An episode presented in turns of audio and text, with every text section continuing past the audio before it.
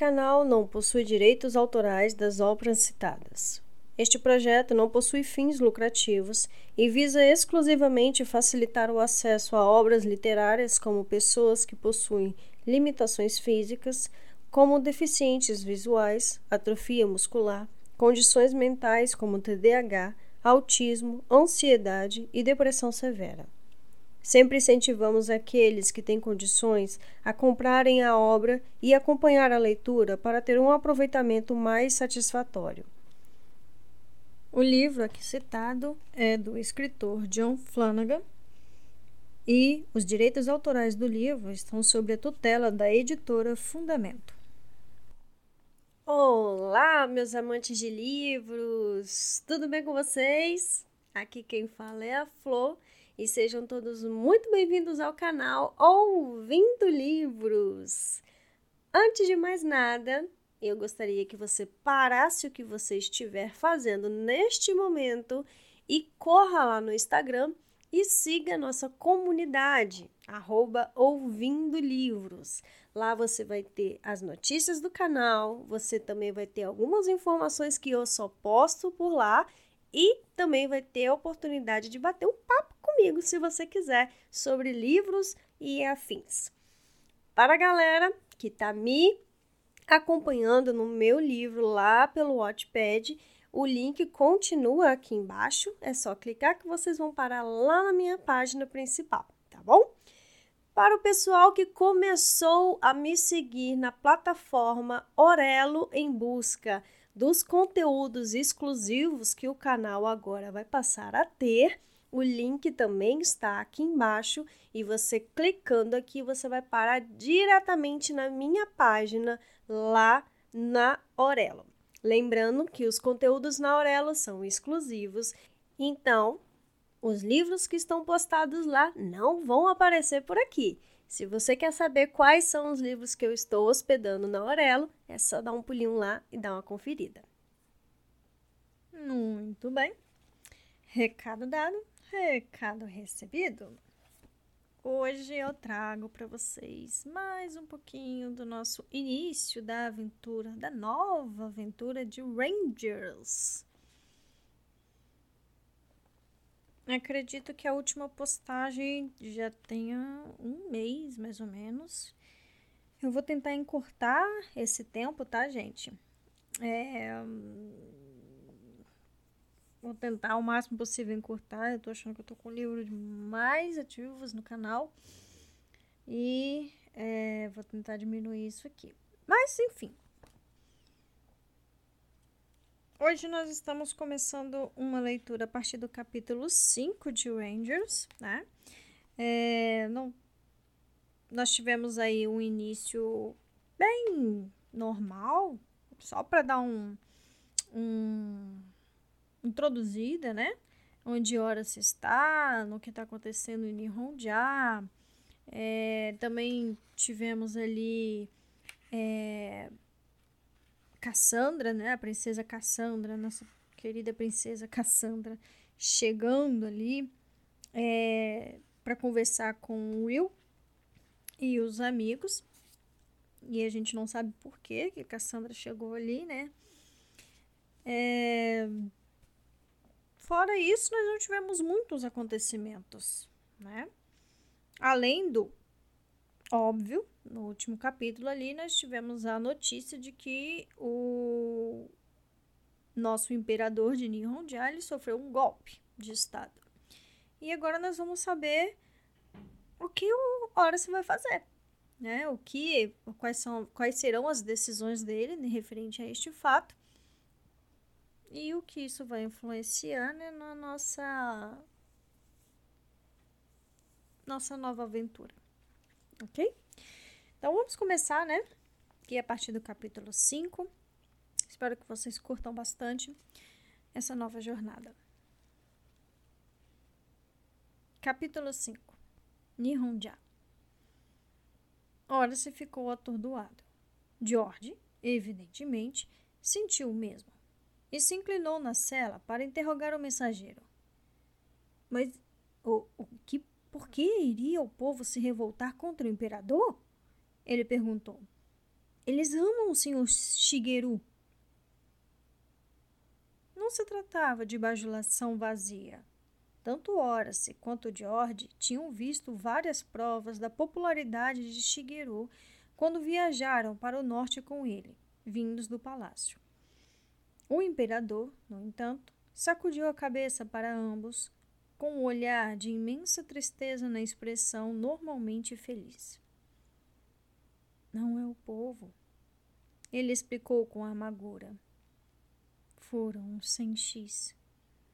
O senhor Isaac levou o seu clã e se revoltou contra o meu governo. Eles tomaram o palácio em Ito e mataram muito dos que me apoiavam. O clã Umaki se uniu a eles. Aqueles eram dois dos clãs Senchis mais poderosos e influentes do país. Horace e George trocaram olhares espantados. Mas, Excelência! George então falou. Esses clãs certamente juraram obediência ao senhor, não? Como podem quebrar um juramento? George sabia que um juramento entre a classe Senshi era inviolável. Os lábios de Shigeru estavam apertados em uma linha fina. Ele se mostrou incapaz de falar por alguns instantes, dominado pela emoção. Foi Shukin quem respondeu por ele. Eles alegam que o imperador violou o juramento ao tentar fazer as pessoas comuns se insurgirem contra a classe superior. Alegam que ele traiu a sua classe, a classe Senshi, e não é mais digno de ser o imperador. Como resultado, Shigeru acrescentou: O juramento de lealdade para comigo não vale nada. Eu quebrei o juramento, não eles. Mas, ora se hesitou, procurando as palavras corretas. O senhor não está fazendo as pessoas comuns se insurgirem. O senhor está tentando melhorar a vida delas e reconhecer o seu valor. Como pode Arisaka distorcer os fatos assim? Shigeru encontrou o olhar do jovem rapaz. Ele tinha recuperado um pouco do controle e falou com tranquilidade. Orsan, as pessoas acreditam em meias verdades e distorções, se essas coincidirem com aquilo em que elas querem acreditar se refletirem aos seus medos. Os senchis têm um pavor irracional de que eu tire o poder que exercem sobre o povo. Arisaka agiu em nome desse medo. Mas Arisaka não acredita nisso também? George questionou. Arisaka acredita em outra coisa. Shigeru respondeu. Quando o antigo imperador morreu sem deixar um herdeiro, Arisaka achou que deveria ter sido escolhido como imperador no meu lugar. Faz meses, Shukin disse, o desprezo pelo traidor evidente na voz, que ele semeia medo e discórdia entre os senchis, espalhando a mentira do que o meu primo está traindo e planejando dar ao povo poder sobre eles. Como todas as mentiras bem-sucedidas, ela se baseia em um minúsculo grão de verdade. Shigeru falou: Eu quero que o povo tenha mais espaço no governo. Arisaka aumentou essa verdade de forma desproporcional. Ora se virou-se para o mensageiro Agora o reconhecia como um dos principais conselheiros que tinha visto no palácio de Ito. Você disse que os dois clãs se uniram nessa revolta. Ele disse. E os outros? E o clã do imperador? Muitos dos integrantes do clã do imperador já estão mortos. Eles tentaram resistir a Arisaka. Eram cinco ou seis contra um. O que não estão mortos estão escondidos. E os outros? George indagou. Os Meishi, os Tokoradi, Os Kitotashi? Eles não devem lealdade a Arisaka? Nenhum deles pode se opor ao Shimonzek sozinho e cada um está esperando para ver o que os outros vão fazer. Até agora, tudo que vão dizer é que, se o senhor Arisaka diz a verdade, então talvez suas ações sejam justificadas. George riu com desdém. É, se e talvez, ele disse. A linguagem da incerteza. Isso não é mais do que pessoas procuram justificar a própria falta de atitude. Arizaka ganhou força. Ora se afirmou. Como soldado, ele compreendia o valor de uma ação rápida e determinada, que apresentava um fato consumado e possíveis dissidentes. Se tivessem resistido no começo, Arizaka talvez não tivesse se saído bem. Agora ele controla o país e os dados estão rolando. É tarde demais para fazê-lo parar. O jovem olhou para Shigeru. A questão é, Excelência, o que pretende fazer a respeito? Shigeru fez uma pausa, pensativo, e olhou para o mensageiro. Onde está Arizaka agora? Está indo para o norte da capital, Excelência. Ele planeja aprisioná-lo. Shukin e o imperador trocaram um olhar rápido. A que distância ele está de você, Reito-san? Shukin perguntou. Provavelmente vários dias. Ele não saiu logo, mas há alguns sobreviventes do exército real, não muito longe de mim. Eles poderiam estar aqui em algumas horas. Quantos? Ora se perguntou depressa. Sem qualquer decisão consciente da sua parte, ele estava começando a pensar sobre a possibilidade de um rápido contra-ataque, mas as próximas palavras de Reito afastaram a ideia. Só uns 40 ou 50, ele informou. Arizaka tem pelo menos 300 homens com ele. Ora se assentiu e mordeu o lábio pensativo. O exército de Shigeru era pequeno. Ele governava por consenso, não pela força, motivo pelo qual, pensou, o golpe de Arizaka tinha sido tão bem sucedido. Mais uma razão para pararmos aqui por algumas horas. Shigeru assumiu o controle da situação. Arizaka só chegará em alguns dias, mas meus soldados vão chegar logo. Devemos nos juntar a eles e, enquanto isso, decidiremos sobre o próximo passo. O grupo saiu da trilha e foi para uma pequena campina.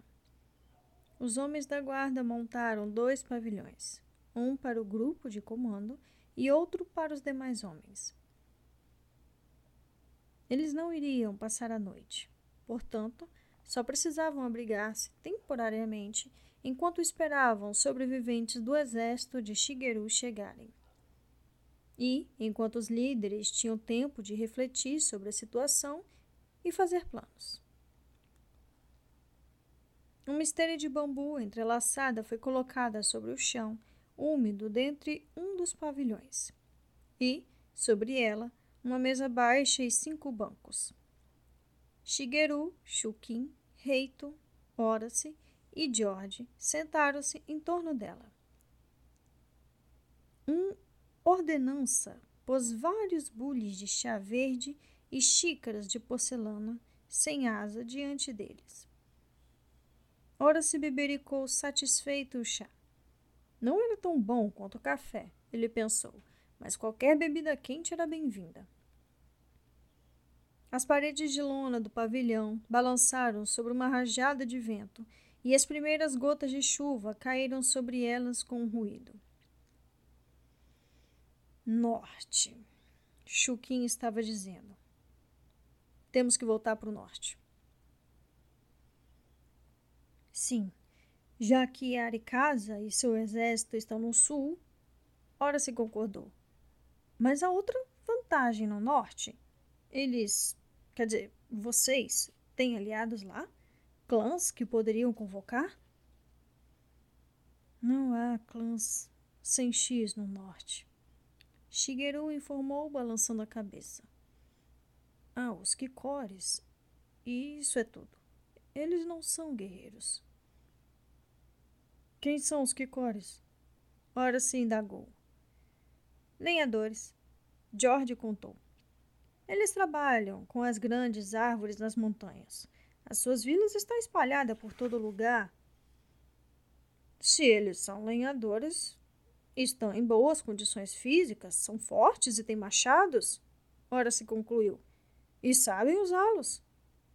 Podemos recrutá-los como soldados. Não?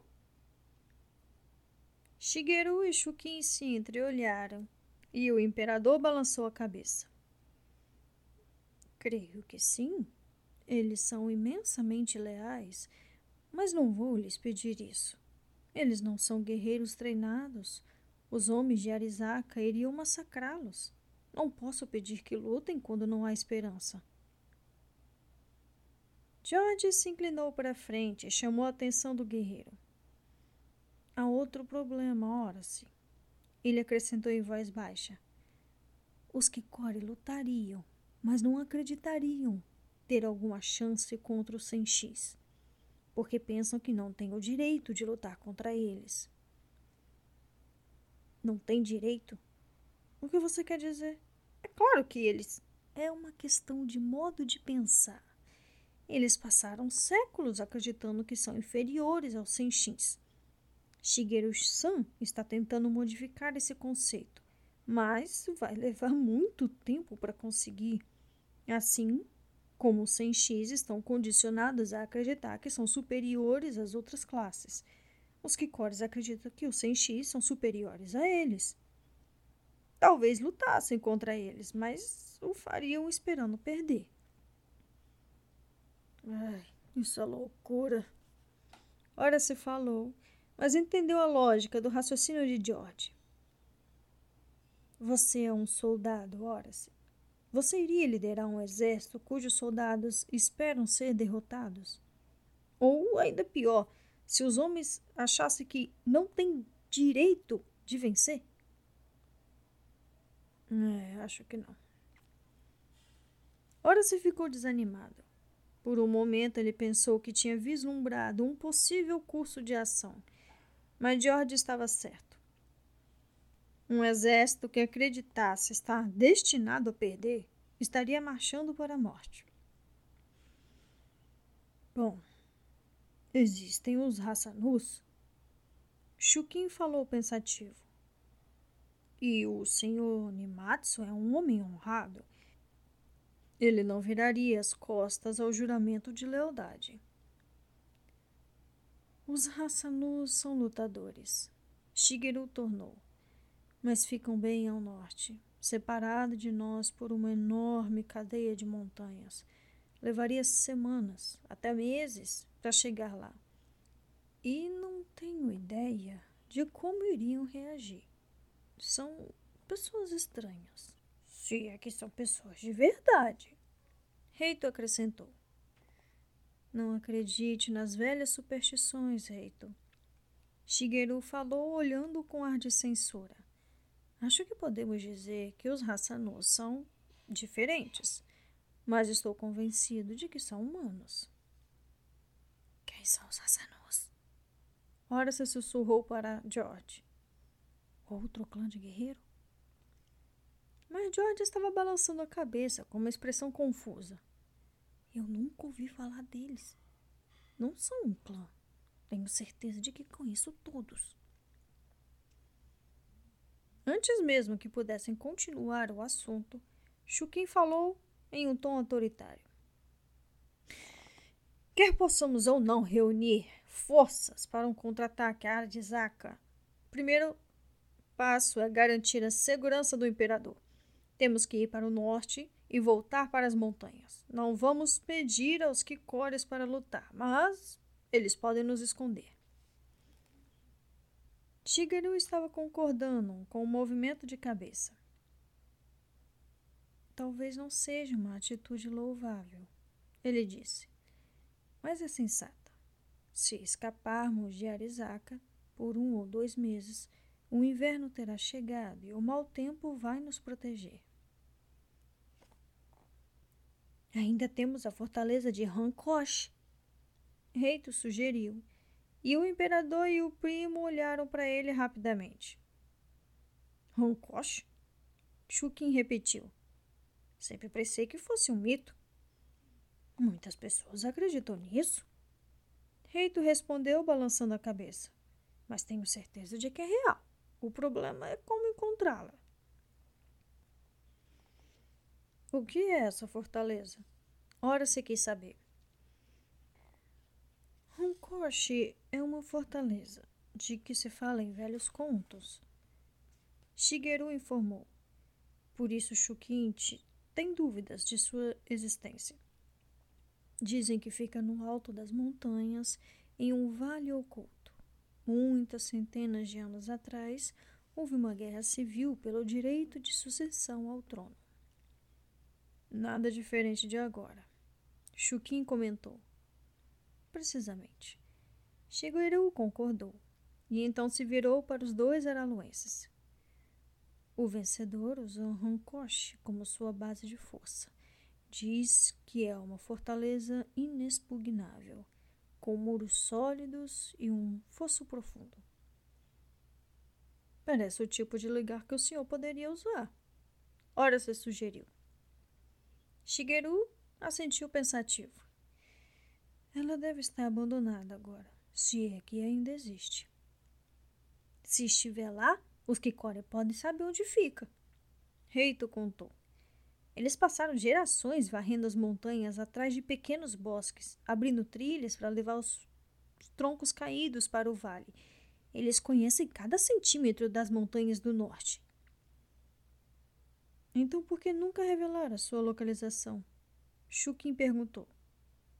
Porque deveriam? Shigeru retrucou. Ao longo dos anos, os Kikores tiveram poucos motivos para gostar dos governantes deste país.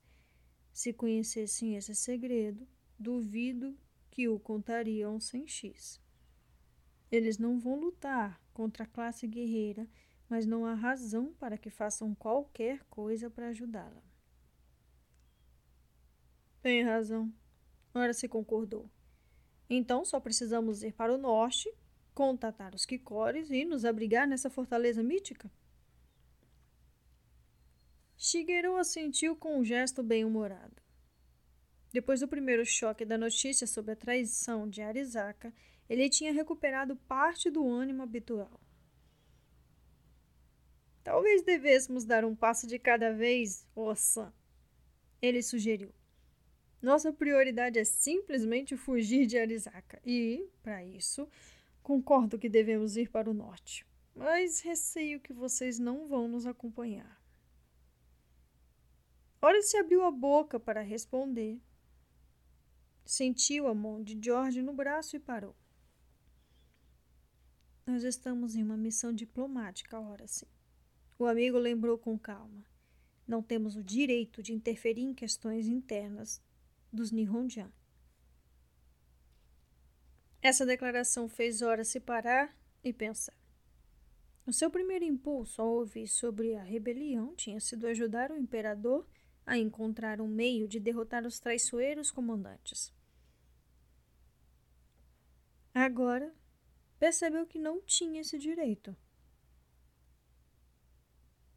Ele se recostou confuso. Shigeru viu o conflito em seu rosto e ofereceu um pequeno sorriso triste ao guerreiro. George San está certo. Essa batalha não é sua. Vocês são observadoras em nossos países e, assim, como não posso pedir aos Kikores para lutar, não posso desejar que arrisquem as suas vidas por minha causa. Vocês devem retornar para sua terra. Talvez Orsan e George-san devam evitar os homens de Arizaka. Shukin disse. Os Shimonzeki podem não entender as sutilezas da imunidade diplomática. Shigeru olhou para o primo. Shuki tinha razão. ele pensou. Os homens de Arizak estariam com o sangue fervendo. Seriam arrogantes e agressivos, e ora se poderia muito bem ser provocado por eles. Os aliados saberiam que o cavaleiro era amigo do imperador e que era um guerreiro. Melhor seria se o rapaz evitasse totalmente qualquer contato. Há uma estrada secundária para Iwanai, um pouco ao norte daqui, ele informou. Não é tão usada quanto a estrada principal. Na verdade, é mais uma trilha na montanha, mas acho que é a melhor para vocês passarem por ela. Talvez vocês possam nos acompanhar até lá e então nos deixar. Ora se balançou a cabeça sem saber o que fazer. Ele sabia que os homens estavam com razão, mas detestava deserdar um amigo em perigo. Não gosto disso, Excelência. O jovem falou por fim. Nem eu, Orsa mas confie em mim, é para melhor. Fim do capítulo 5.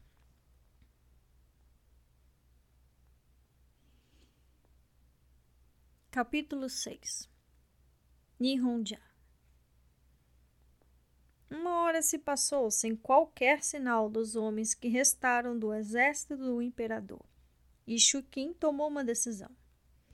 Não podemos esperar mais, primo. Cada minuto que perdemos aqui deixa Arisaka mais perto de nós. Não gosto de desertar os meus homens. Afinal, eles lutaram em meu nome. Vai ser uma péssima recompensa para eles se eu os abandonar. Shigeru respondeu. Pior ainda, se eles ouvirem ser capturados por Arisaka. Reito-san pode voltar e conduzi-los até nós. Combinaremos o local de encontro. Mas neste exato momento, você precisa sair daqui. Reito disse que os homens de Arizaka estavam há vários dias dele. O imperador ressaltou. Mas Chukin estava irredutível. Os homens do seu exército, sim, mas no lugar dele, eu teria mandado algum grupo rápido de reconhecimento para procurar você. Eles podem nos alcançar a qualquer momento. Afinal, os sobreviventes da guarnição de Ito estão viajando a pé e trazendo os feridos. Vem muito mais devagar do que um grupo a cavalo. Com relutância, Shigeru concordou. Os homens da escolta começaram a desmontar o pavilhão e guardá-los. Reito e Shukin examinaram o mapa e concordaram quanto a um ponto de encontro para onde Reito deveria levar os sobreviventes. Espere por nós aqui, Chuquim disse, apontando uma vila marcada no mapa. Faremos contato com você. Ele tinha consciência da possibilidade de Reito e o restante dos homens de Shigeru serem seguidos e capturados. Seria melhor se não pudessem dizer exatamente a Arizaka onde o imperador tinha se escondido. Reito encontrou o olhar de Shukin, compreendeu e assentiu. Procure-nos daqui a alguns dias, ele disse. Então, curvando-se rapidamente diante de Shigeru, ele montou seu cavalo e partiu pela trilha para o sul. Os demais montaram e viraram a cabeça dos cavalos para o norte, voltando pela trilha que os tinha trazido da residência de verão. Depois de alguns quilômetros, chegaram a outra trilha, que se abria para o oeste e conduzia aos vales. Vamos tomar esta trilha. Ela vai nos levar até o desvio para o Ianai, onde vocês vão nos deixar. Detesto ter que partir. Ora se disse com ai feliz. Sinto como se estivesse desertando o Senhor. Chukin se inclinou sobre o cavalo e segurou o braço do jovem guerreiro. Não posso imaginar ninguém que eu quisesse mais do meu lado do que você, Orsan. Ele afirmou. Mas, como o imperador disse, essa não é sua luta. É, eu sei disso. Ora se replicou. Mas não preciso gostar. Veja o lado bom, Chukin retrucou. Pelo menos a chuva parou. Ele impeliu o cavalo a meio galope e retomou a posição à frente da coluna. George passou a cavalgar ao lado de Horace. Ele se mexia na sela, se levantava dos estribos, a fim de aliviar a dor nas costas. Não era um cavaleiro experiente e sofria, porque Chuquim vinha acelerando o ritmo nas últimas horas. O advogado sentia dores e câimbras nos músculos das coxas. O seu desconforto era físico. Mas ele sabia que ora se sentia uma forte angústia mental que era tão desagradável quanto as suas dores, e quis afastar o pensamento do amigo dos assuntos que o preocupavam.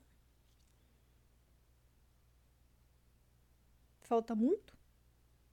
Ele perguntou, escondendo um sorriso ao expressar a conhecida queixa de criança em uma viagem. Ora, se não conseguiu evitar sorrir também. Você não foi contratado para isso, não é mesmo? Ele perguntou. Provavelmente você pensou que só participaria das reuniões educadas e banquetes formais no palácio em Ito. E você tem toda a razão. George respondeu com convicção. Ocorreu que iríamos galopar por cima e para baixo nas montanhas em trilhas que qualquer animal com amor próprio evitaria. Se eu. Cuidado! Ele gritou de repente e inclinou-se na cela para empurrar Horace para o lado. O guerreiro ouviu um assobio selvagem. Algo passou voando por seu rosto, errando por centímetros. Então, ele viu George oscilando com uma longa flecha enterrada na parte superior do braço. Enquanto Ora se observava, George escorregou da cela para o lado e bateu na terra ressecada e áspera da trilha com um baque forte. Os atacantes saíram do meio da árvore de ambos os lados. Além de George, a primeira rajada de flechas havia atingido três homens da escolta. Em seguida, nove espadachins investiram contra o pequeno grupo. Ora se desembanhou a espada e colocou o escudo em posição com um movimento de ombro. O braço esquerdo deslizando pelas tiras e a mão encontrando a alça com a velocidade conferida pelos longos anos de prática. Aquela era uma emboscada bem ensaiada. O rapaz pensou. O inimigo tinha deixado os homens na dianteira do grupo passarem, lançado uma rajada de flechas e saído de entre as árvores enquanto a pequena coluna se movia atordoada em meio à confusão. Três atacantes se viraram para o imperador, que cavalgava no centro da coluna, alguns metros adiante dos araluenses. Um deles agarrou as rédeas do cavalo de Shigeru e, quando este desembaiou a espada e investiu contra ele, o homem se abaixou na altura do pescoço do animal para evitar o golpe. No mesmo instante, os outros dois estavam sobre o imperador, como chacais em cima de um alce. Eles o agarraram pelo braço e o puxaram da cela. Os seus criados foram tomados de surpresa ocupados com os outros seis atacantes. Ora se tomou a decisão em segundos. O seu impulso normal seria atacar sobre o cavalo, mas ele não estava com o kicker, nem fazia ideia se aquele cavalo tinha sido treinado para batalhas. Além disso, o imperador estava no chão e o animal podia pisoteá-lo. Jogando uma das pernas sobre o arção, ele pulou para o solo, disparando para frente para proteger Shigeru. Um dos Senshins tinha erguido a espada com as duas mãos com o objetivo de atingir o imperador indefeso. A espada de Horace era mais pesada do que a katana usada pelos guerreiros Nihonjian, mas também era mais longa. E o atacante de Shigeru não levou o fato em consideração. Ele imaginou que teria tempo suficiente para matar o imperador e então enfrentar o guerreiro que se aproximava. Por um momento, ele se surpreendeu quando o golpe horizontal de Orce o atingiu nas costelas. expostas ao levantar a espada, e penetrou a armadura de couro laqueado. E então ele não sentiu mais nada. Ora se mais pressentiu do que viu o segundo homem agitando a espada em um golpe diagonal pela esquerda. Ele se virou nessa direção, e o escudo pareceu se mover por vontade própria, interceptando a lâmina muito afiada com um forte som metálico. Ele sentiu o aço excepcionalmente duro da katana entrar no escudo, ali ficando por um instante. Nesse momento, Ora se deu um passo à frente, limitando o espaço do oponente e desferindo um chute ao lado do seu joelho. A perna do homem se dobrou debaixo dele, fazendo-o cambalear para a frente e com um grito agudo de dor. Uma investida rápida silenciou seu grito e o inimigo caiu aos pés do jovem guerreiro. Em uma luta contra vários inimigos, era fatal ficar parado em uma única posição por muito tempo. Ora se deu um giro de 180 graus com o escudo erguido a tempo de bloquear um golpe do terceiro homem, o que tinha apanhado as rédeas do imperador.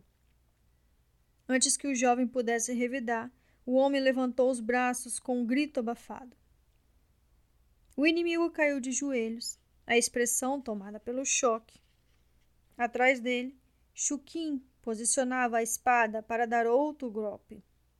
Mas era desnecessário. O assassino caiu para frente com o rosto na terra molhada. Ora se olhou em volta rapidamente. Os homens da retaguarda tinham se aproximado e enfrentavam os dois outros atacantes sem chins. O rapaz ouviu um som forte de alguém que corria entre os arbustos pela trilha que descia pela colina. Pelo menos um dos atacantes tinha fugido. Chuquim embaiou a espada e então ajudou Shigeru a se levantar. Você está bem, primo? Ele indagou ansioso.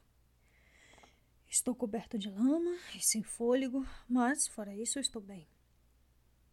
O imperador afirmou com um gesto para que Chuquim não se preocupasse. Graças a Orsan. Ele sorriu para o jovem com gratidão. Ora se balançou a cabeça. Fico satisfeito por ter ajudado. Ele disse um tanto formalmente. Ora se sempre ficava pouco à vontade quando as pessoas lhe agradeciam por ter feito o que considerava ser apenas seu trabalho. O jovem embanhou a espada. O chefe dos homens de, da retaguarda tinha se aproximado e falava com Chuquim rapidamente em Nihonjan. Eram homens de Arizaka? Ora se perguntou ao imperador. Do clã Shimozek. O imperador esclareceu, indicando uma coruja estilizada que ornamentava o peitoral dos atacantes, acima do coração. Shukin voltou e se juntou a eles. Um dos meus soldados contou nove deles. Ele disse: Dois fugiram, meus homens mataram mais quatro. Orsan acabou com dois e eu, o sétimo. Chuki lançou um olhar de desprezo para os vultos estendidos na trilha e então, de mau humor, teve que admitir que o ataque quase fora bem sucedido. Eles estavam bem organizados. Dois grupos de três avançaram para atacar os que estavam na dianteira e na retaguarda, enquanto que os três atacavam você, primo. Acho que eles não contavam com a habilidade de Orsan com a espada. Nós perdemos dois homens e um foi ferido pela rajada de flechas disparada por eles. Essas palavras fizeram Horace cair em si. Oh, meu Deus! gritou. O rapaz correu pela trilha até onde George tinha caído da cela. Com toda a agitação, esquecera-se do companheiro. Ficou aliviado quando viu o vulto magro sentado ereto ao lado da trilha lamacenta, cuidando do braço direito dolorido, ainda com a longa flecha de penas brancas empaladas. A manga do casaco estava encharcada de sangue e seu rosto estava pálido, mais pálido do que o normal, porém estava vivo. George! Ele disse com evidente alívio na voz. Você tá bem? Não, eu não tô bem. George retrucou. Eu tô com uma flecha enorme espetada no braço que dói como o diabo. Como alguém pode estar bem nessa circunstância? Impulsivamente, ora se quis tocar a flecha, mas George afastou o corpo com um movimento súbito e então berrou quando o deslocamento abrupto fez o braço todo doer. Você salvou minha vida, George. Ora se afirmou com delicadeza, lembrando como o advogado tinha empurrado para longe da flecha apontada para ele. Bem, se eu soubesse que ia doer tanto, eu não teria. George falou com uma careta. Eu teria deixado você que atirasse em você. Por que você vive desse jeito? Ele perguntou com voz estridente. Como pode suportar? Esse tipo de coisa é muito, muito dolorida. Sempre suspeitei que guerreiros eram doidos. E agora eu sei. No futuro, eu. O que quer que estivesse sendo planejado para o futuro, Horace nunca descobriu. Neste momento, devido ao choque provocado pela dor do ferimento e o enfraquecimento pela perda de sangue, George revirou os olhos e desabou para o lado. Ora se olhou em volta e viu Chuquinha analisando o escriba ferido. Hum, talvez isso seja bom? O líder Senshi disse. Vamos tirar a flecha enquanto ele estiver inconsciente. George permaneceu desacordado por alguns minutos, mas foi tempo suficiente para que Chuquin e o curandeiro do imperador removessem a flecha do ferimento. Eles aplicaram uma pomada nos orifícios da entrada e saída da arma e envolveram o braço com um pano limpo. Chuquinho observou o resultado com um olhar satisfeito. O ferimento deve sarar sem problemas, ele disse. A pomada vai combater qualquer infecção, embora a flecha fosse nova e parecesse bastante limpa, mas o braço vai doer por algumas semanas. Justo nesse instante, as pálpebras de George estremeceram e ele abriu os olhos. Um rapaz olhou para os rostos preocupados que o observavam. O meu braço dói, ele queixou. Ora, se os outros soltaram uma gargalhada de alívio, que não ajudou a aplacar o mau humor do jovem. Ele olhou para o companheiro indignado. Pode ser engraçado para vocês, heróis, ele protestou. Sei que todos vocês têm o hábito de não ligar para esse tipo de coisa, mas dói.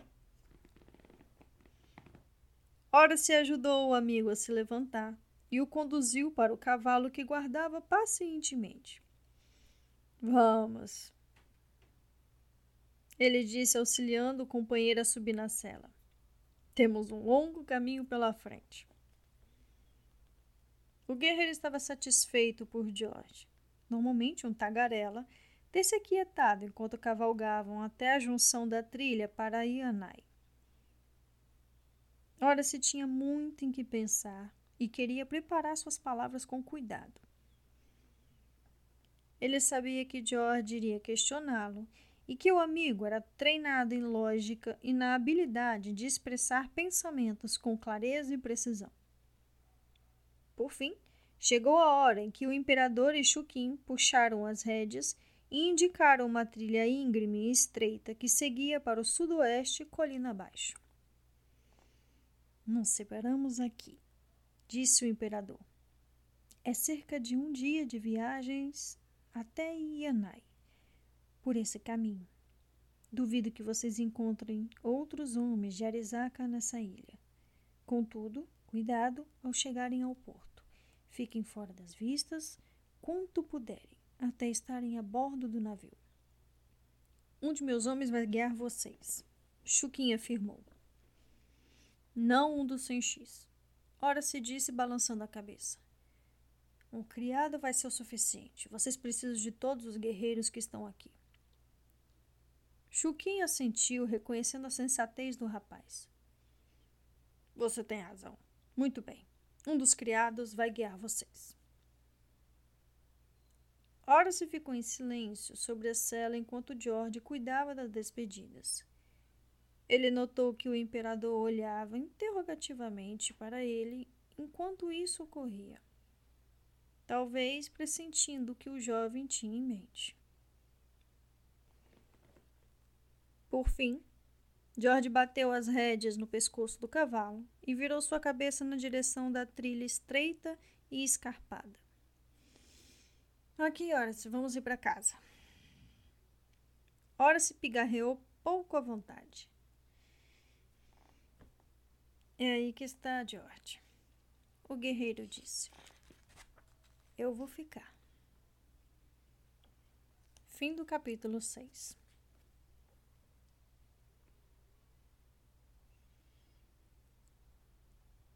Capítulo 7 Toscana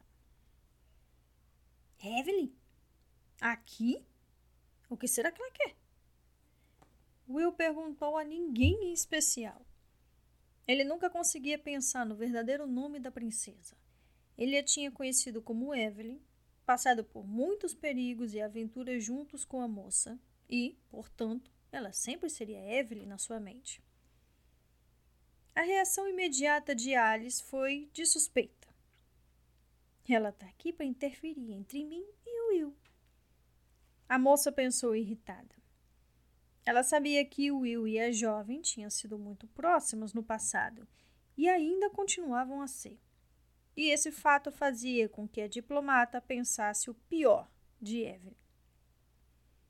Ela também pensava na princesa com esse nome, pois facilitava a tarefa de não ter em boa conta.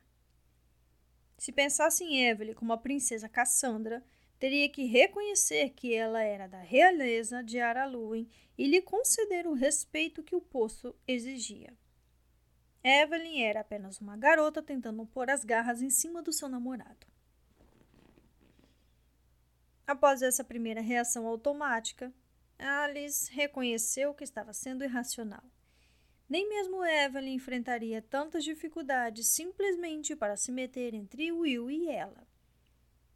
Devia haver outra razão, mais importante, por trás de sua chegada repentina. Estaria ali para cancelar o acordo de Aralui sobre as condições do tratado e anular o trabalho árduo que ela tinha realizado durante as negociações nos últimos cinco dias? Talvez a política de Aralu em relação ao tratado entre Arrida e Toscana tivesse mudado. Seria estranho se esse fosse o caso. Afinal, o tratado tinha sido assinado e retificado, e ela tinha testemunhado em nome da coroa de Araluin. Talvez devêssemos convidá-la para entrar e perguntar a ela. Halt sugeriu com suavidade em resposta à pergunta de Will. Halt tinha visto os vincos de concentração no rosto de Alice e teve uma boa ideia de que pensamentos estavam passando pela cabeça dela. Mas não adiantaria deixar a princesa real esperando na antessala enquanto a namorada de Will tentava se recuperar. É claro, disse a garota, controlando os pensamentos, aborrecida consigo mesmo por agir de forma tão antiprofissional. Por favor, Edmund, peça-lhe para entrar. O assistente, sabendo que estava deixando a princesa esperar, assentiu agradecido e saiu. Alguns segundos depois, ele reapareceu, pondo-se de lado enquanto a visitante entrava. Lady Evelyn deseja vê-los. Ele anunciou. Halt franziu o senho. A princesa usava esse nome somente quando viajava incógnita e não oficialmente.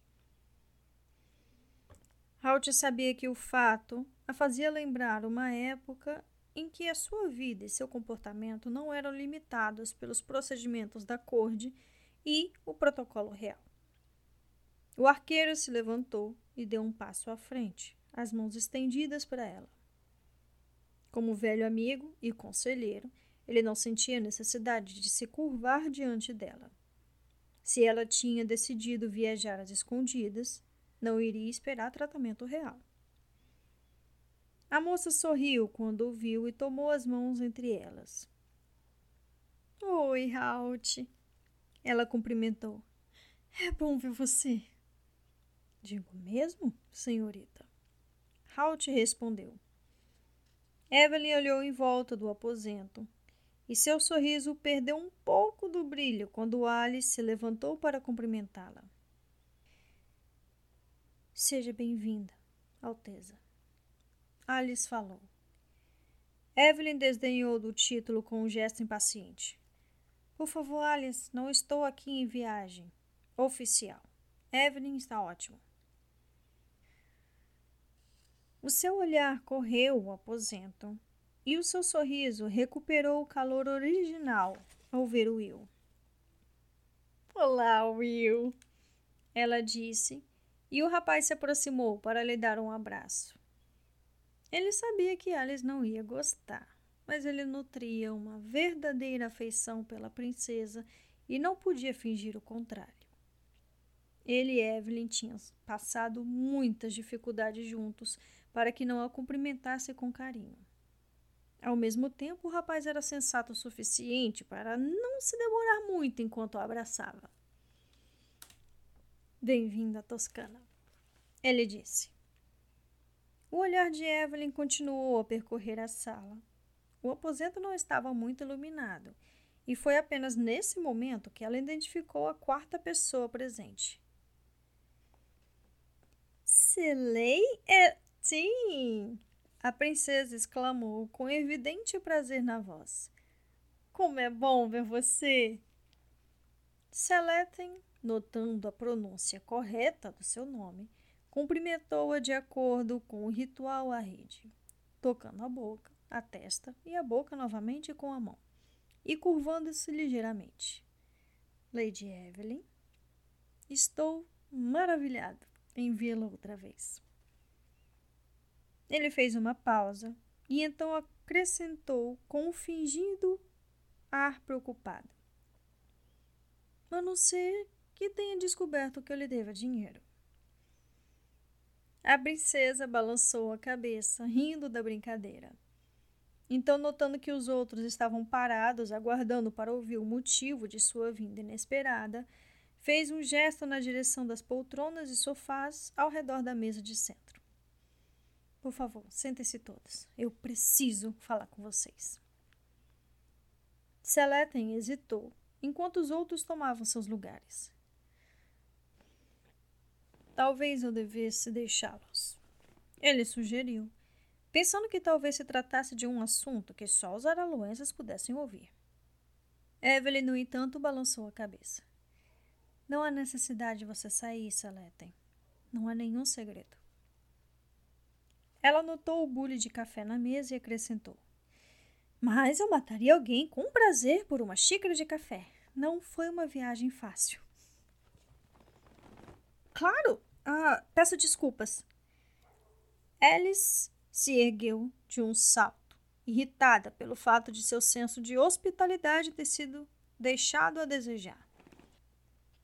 Rapidamente, serviu uma xícara de café para Evelyn e a entregou do outro lado da mesa. A princesa sorriu agradecida, esquecendo por hora a antipatia mútua. Obrigada, Alice ela disse. A omissão do formal Lady Alice era sinal de que a gratidão era verdadeira. Alice assentiu e tornou a se sentar. Evelyn tomou um longo gole de café e olhou para a xícara com ar de aprovação. Suponho que você tem oferecido café, certo, Seletem? Ele sorriu e a princesa continuou a beber. Então a moça posou a xícara na mesa, fez uma pequena pausa para ordenar os pensamentos e começou a falar. Bom, para resumir uma longa história, ela disse: Ora se desapareceu. Houve exclamações de surpresa no aposento. Will foi o primeiro a manifestar em voz alta o pensamento de todos. Desapareceu? O rapaz repetiu. Desapareceu onde? Ninhonja. Evelyn contou. O meu pai o enviou em uma missão militar há algum tempo. Ele deveria se apresentar na corte do imperador levando cartas de apresentação do meu pai e passar algum tempo estudando as técnicas militares e as armas usadas pelos Nihonjan. E o que houve? Como ele desapareceu? Will perguntou. Para falar a verdade, eu não sei o que aconteceu. Deixe-me explicar. Ela juntou apressadamente, interrompendo a próxima pergunta de Will. Ora se viajou com George. George Carter? George da ala dos protegidos? O, o nosso George? Will a interrompeu. Ao falar nosso George, ele fez um gesto circular que incluía ele e Alice. Halt levantou uma das sobrancelhas para o rapaz quando viu a impaciência no rosto de Evelyn. Talvez uma dessas indicações tivesse sido suficiente, ele comentou, visto que todas se relacionam à mesma pessoa. Evelyn concordou com um gesto de cabeça agradecido. Sim, ela disse. O seu, George. Ele estava lá para orientar Horace sobre o protocolo e atuar como um intérprete. Mas a língua franca é falada em Nihonja, certo? Halt perguntou, inclinando a cabeça para o lado. Não tanto quanto em outros países, ela informou, dando de ombros. Os Nihonjans se mantiveram um pouco isolados ao longo dos séculos, e meu pai pensou que a presença dele daria um toque diplomático. Ela disse, indicando Alice com um movimento de cabeça. Se eles se dirigissem ao imperador em sua língua natal. Tentamos fazer o que é possível. Alice concordou. Eu ainda não entendo o que Ora se esperava aprender com os Nihonja sobre armas e métodos. Will falou. Afinal, ele é um mestre em espadachim. Os guerreiros Nihonjan os Senshins usam uma técnica diferente. Halt esclareceu. E os seus fabricantes de espadas aperfeiçoaram um método de fazer lâminas extremamente duras. Os fabricantes das armas dos arqueiros aprenderam algumas de suas técnicas alguns anos atrás. É por isso que suas facas de caça são incrivelmente duras? Alice perguntou. Era um fato muito conhecido que se podia fazer um entalhe nas lâminas de espadas comuns com as facas de caça. É uma técnica em que vários bastões de ferro são aquecidos e batidos, dobrados e torcidos juntos para formar um composto único. Ao longo dos anos, nos acostumamos a adotar boas ideias de qualquer lugar em que possam ser encontradas.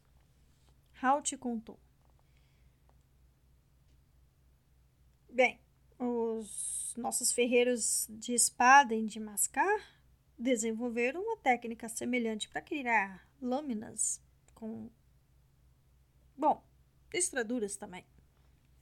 Seleten comentou. Suponho que você esteja falando das lâminas de mascarenses, certo? Halt perguntou. Ouvi falar delas, mas nunca vi uma. Ah, é porque elas são muito caras. São poucos os que podem comprá-las. Salaten retrucou. Halt assentiu pensativo, guardando a informação na mente para referências futuras. E então se virou para Evelyn. Sinto muito. Evelyn, estamos nos desviando do assunto. Por favor, continue. Está bem. Só para evitar novas interrupções, ela voltou o olhar para o Will o que ele considerou um, um pouco injusto. Afinal, tinham sido Halt e Saleten. que tagarelaram sobre lâminas de espadas super duras, não ele. Mas a indignação do arqueiro passou despercebida enquanto a princesa prosseguia.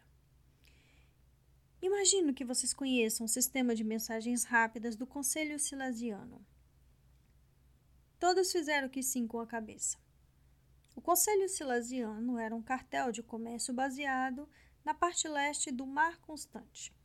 Ele tinha simplificado o comércio ao instituir um sistema de crédito central, de modo que fundos pudessem ser transferidos entre os países sem o risco de realmente enviar dinheiro por terra ou mar. Além disso, alguns anos antes, a organização tinha se dado conta de que comunicações rápidas poderiam ser tão vantajosas ao comércio quanto transferências eficientes de dinheiro. Por isso foi criada uma rede de serviços de pombos correios e cavaleiros rápidos para levar mensagens praticamente de uma ponta do mundo conhecido para outra. Distâncias que normalmente levariam semanas para serem percorridas por navios ou a cavalo podiam ser atravessadas em questão de dias. Naturalmente, o serviço era caro, mas, em emergências, muitos usuários sentiam que valia a pena pagar o preço. Recebemos uma mensagem de George por meio desse serviço várias semanas atrás. Evelyn contou. Era muito breve e tinha sido enviada de um porto no rio Ongli, Indus, que é onde fica o limite leste do serviço de mensagens. Aparentemente houve uma rebelião contra o imperador de Nihonja, e ora se foi pego no meio dela. As forças do imperador são um número muito menor e ele fugiu. Quando visto pela última vez, estava indo para as montanhas do norte, para se esconder em uma certa fortaleza lendária. Ora se foi com ele. Will se recostou na cadeira e assobiou devagar. Era bem típico do amigo, ele pensou, envolver-se nesse tipo de aventura idealista. E o que você planeja fazer? O rapaz perguntou, embora imaginasse já conhecer a resposta. Evelyn olhou com firmeza. Vou encontrá-lo. Ela informou. Fim do capítulo 7. É isto. A leitura é pequenininha. Só pra gente começar a semana bem, né, gente? É... Deixa eu beber um gole de água aqui, peraí.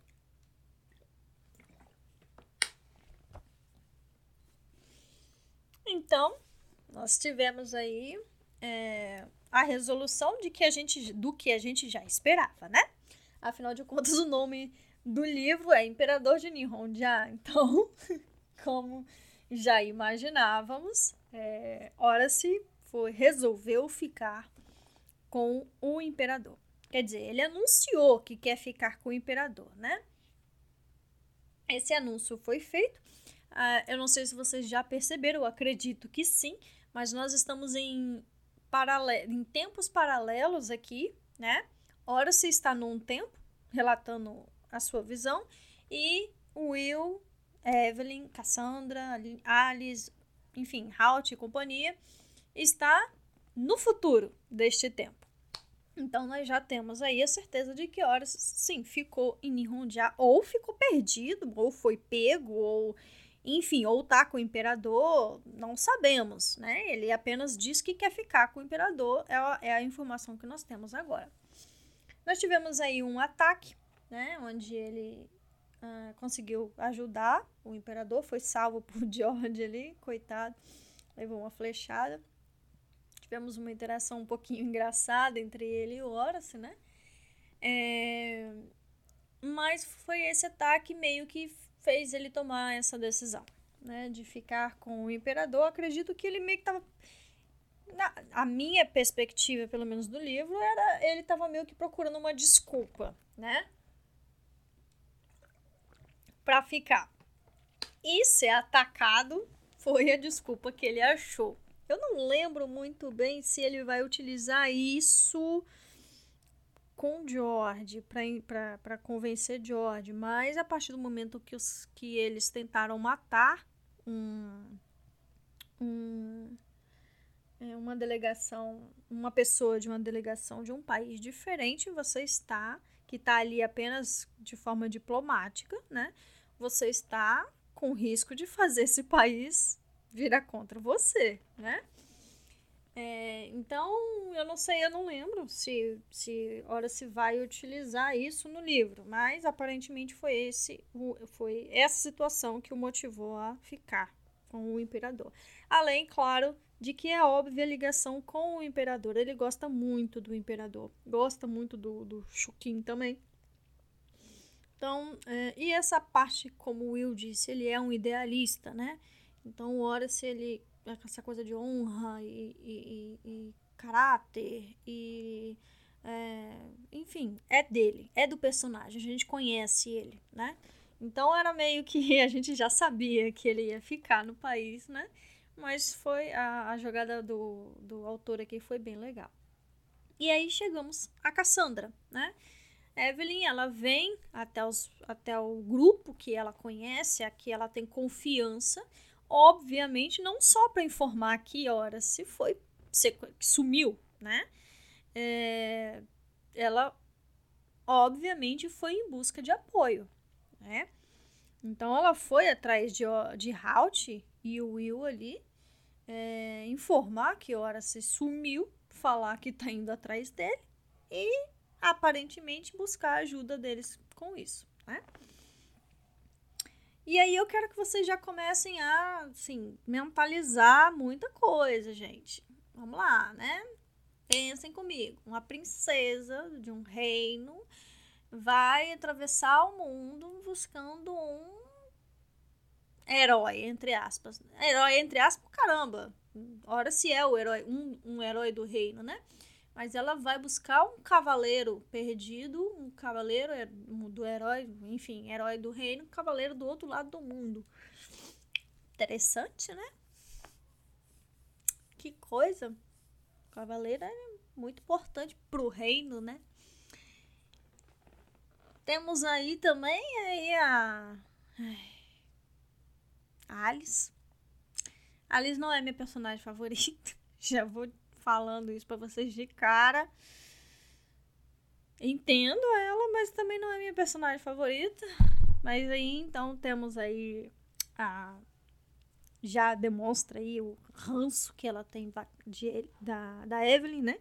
Por motivos de óbvio, por motivos de ciúme, por motivos de Will. Enfim, o que mais eu posso dizer? É isso, né? Ela não gosta da Evelyn porque ela, na cabeça dela, ela tá. Ela, a, a Evelyn tá ali para atrapalhar ela e o Will, né? Atrapalhar ela e o namorado dela. O namorado dela. Ela já está namorando o Will. Tá namorando já. Enfim, tá bom. Enfim, vamos engolir a história aí.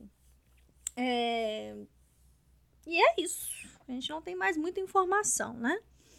É, ah, sim, eles estão indo, o pessoal lá com Horus está indo para uma fortaleza, para buscar uma fortaleza lendária que nem eles mesmos sabem se existe ou não, né? É, eu acredito que não tem muito aí o que falar mais, não. Né? Quero que vocês me falem aqui é, embaixo o que vocês acharam aí de algumas atitudes, de algumas frases. Tem muita coisa nesse capítulo. Pode parecer que foi pouquinho, porque é uma, hora, uma horazinha só, mas tem muita coisa aí nesse capítulo, hein, gente? Quero ver se vocês notaram, perceberam algumas sutilezas do autor, tá? Lembrando que esse livro é o livro, entre aspas, o último livro da saga. Não é o último livro da saga em si, gente. Tem mais dois livros ainda, mas ele fecha um arco, tá? É um arco da juventude deles. Fecha esse arco. Esse livro é o último livro desse arco, tá? Então ele tá, o autor ele vai fechar umas pontas aí, vai começar a costurar umas pontas soltas e vocês têm que começar a pegar as coisas no ar. Então eu quero que vocês escrevam aqui embaixo se vocês notaram qualquer coisa, beleza? Como eu já disse o ano passado, eu vou tentar fazer com que os áudios fiquem pequenos e mais rápidos, tá bom? Para me conseguir postar eles com mais frequência. Então, pequenos áudios com mais rapidez, tá? Por isso que o áudio tem só uma horazinha. E é isso, gente. É... Não tenho muito mais o que falar, não. Eu tô bem, tô na correria, tentando viver, ganhar a vida.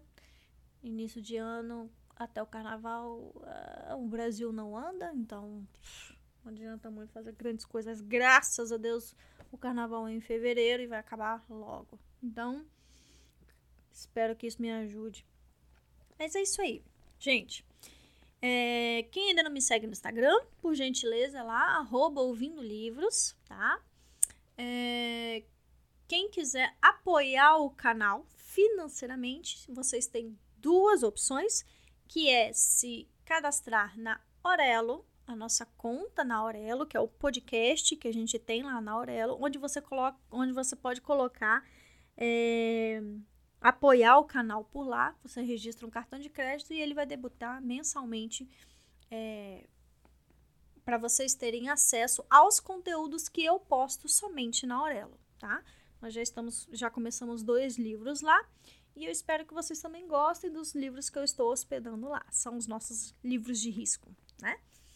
E também tem a chave Pix. Se vocês quiserem apoiar pela chave Pix, para não se grudar a, ao apoia-se lá, fiquem à vontade também. É, lembrando que, gente, esse financeiro é para ajudar o canal, não é para flor, tá bom? É o canal. Já expliquei isso num áudio de anúncio mais abaixo, não vou explicar de novo. Mas quem quiser entender o que está acontecendo, desce mais um pouquinho os áudios aí que vocês vão ver. Anúncio, Orelo, que vocês vão entender, tá bom? É isso, gente. Aqui quem fala é a Flor. Sejam todos muito bem-vindos ao canal Ouvindo Livros. Um beijo, até a próxima e tchau!